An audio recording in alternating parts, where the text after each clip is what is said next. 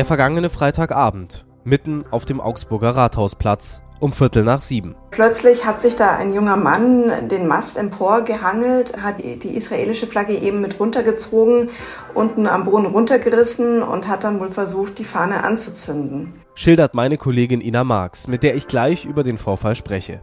Und der FC Augsburg hat einen Nachfolger für Enrico Maaßen gefunden. Jes Torup wird neuer Cheftrainer. Das ist der Nachrichtenwecker an diesem Montag, dem 16. Oktober. Mein Name ist Moritz Weiberg. Guten Morgen. Es hat eine Woche gedauert, jetzt hat der FCA sich für einen neuen Cheftrainer entschieden. Der Däne Jes Torup wird neuer Trainer des FC Augsburg. Er unterschrieb noch am Sonntag einen Vertrag bis zum 30. Juni 2025.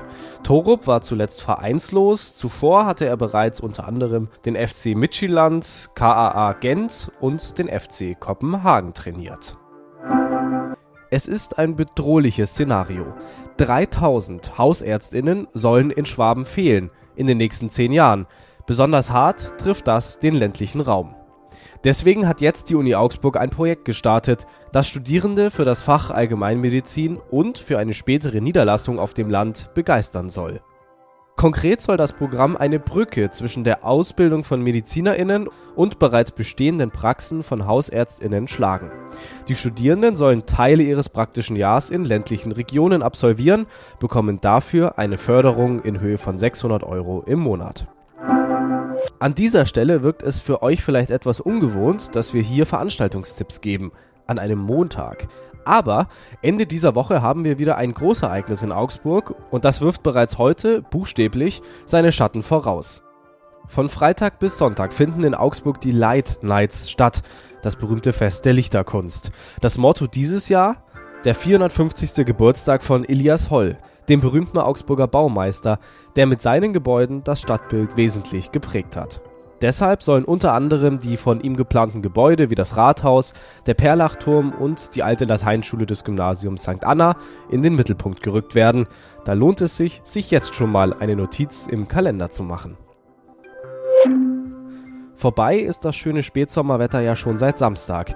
Jetzt wird's aber richtig kalt. Heute bei 0 bis 11 Grad ist es zumindest größtenteils sonnig. Diese Szene sorgt für Entsetzen. Am Freitagabend, mitten in Augsburg auf dem Rathausplatz, will ein Mann eine Israel-Fahne anzünden. Darüber spreche ich jetzt mit Ina Marx aus unserer Stadtredaktion. Ina, guten Morgen. Hallo Moritz. Ina, was genau ist denn da am Freitagabend auf dem Rathausplatz passiert? Ja, der Vorfall ereignete sich so gegen 19.15 Uhr. Ähm, zu der Uhrzeit war der Rathausplatz noch gut gefüllt, es war auch noch warm, etliche Menschen saßen da auf den Bänken und ähm, an der Seite sind äh, Fahnenmasten angebracht und dort wehte die israelische Flagge zwischen der ukrainischen und einer Friedenstadtfahne der Stadt Augsburg.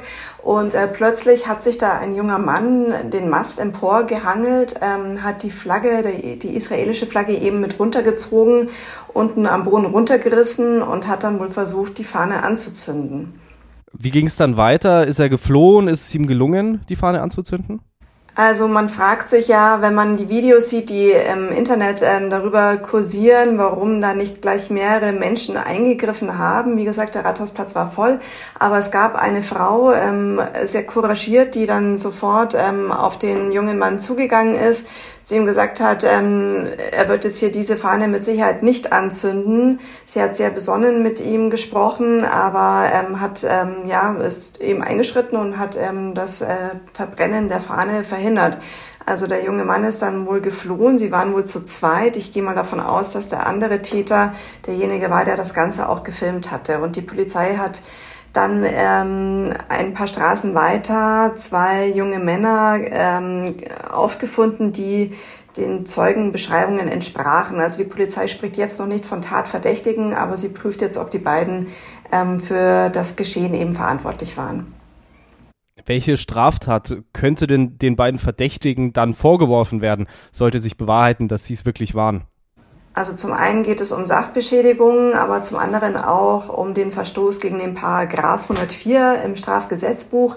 Und dieser sieht äh, für eine Entfernung, Beschädigung, Zerstörung oder Verunglimpfung von öffentlich gezeigten Flaggen oder Hoheitszeichen eben eine Freiheitsstrafe vor, die bis zu zwei Jahren lang sein kann oder eine Geldstrafe. Wie sind denn die Reaktionen jetzt aus der Stadt Augsburg auf diese Tat? Ja, natürlich ist man ähm, entsetzt und ähm, ähm, ja auch besorgt. Ähm, die Oberbürgermeisterin Eva Weber hat sich gleich am Samstagmorgen dazu geäußert, hat sich sehr bestürzt gezeigt, hat aber auch gesagt, man lässt sich die Solidarität äh, zu Israel nicht herunterreißen. Sie hat auch angekündigt, ähm, eine erneute Flagge aufzuhängen. Ähm, in der israelitischen Kultusgemeinde ist natürlich die Bestürzung auch sehr, sehr groß und es wird sogar auch Kritik an der Stadt geübt. Worum geht's da?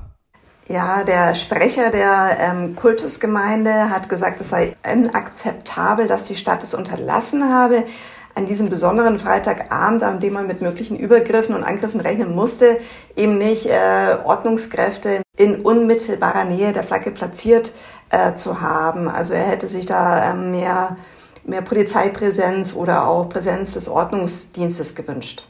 Hat darauf schon jemand aus der Stadt reagiert auf diese Vorwürfe?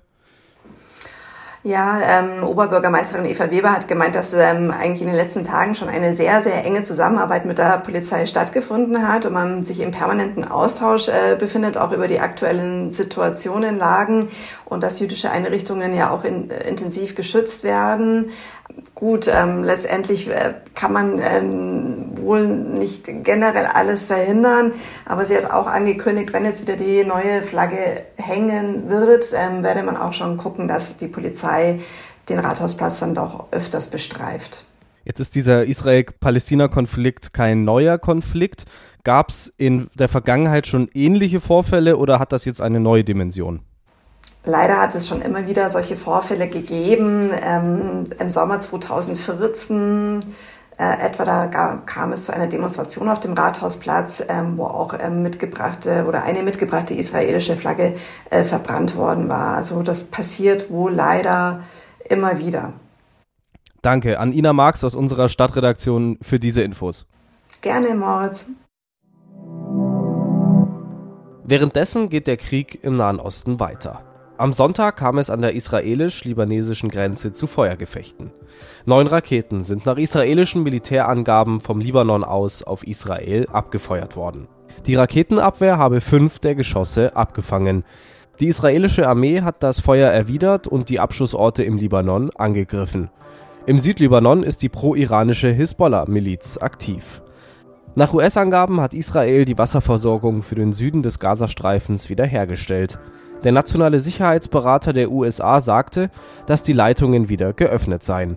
Israel hat den Gazastreifen nach dem Hamas-Angriff vor einer Woche abgeriegelt, was auch die Strom- und Wasserversorgung betrifft. Und die Aufforderung Israels an die PalästinenserInnen, den Norden des Gazastreifens zu verlassen, hat nach Angaben der Vereinten Nationen eine Massenflucht ausgelöst. Die Zahl der Binnenflüchtlinge sei innerhalb von 24 Stunden deutlich gestiegen. Zuletzt war die Zahl 420.000 genannt worden.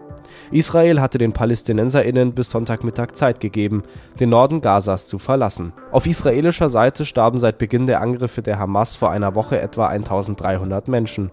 Im Gazastreifen wurden mehr als 2300 Tote gezählt. Das ist das Wichtigste aus Augsburg und der Welt. Mein Name ist Moritz Weiberg und ich wünsche euch trotz allem einen guten Start in die Woche. Bis morgen.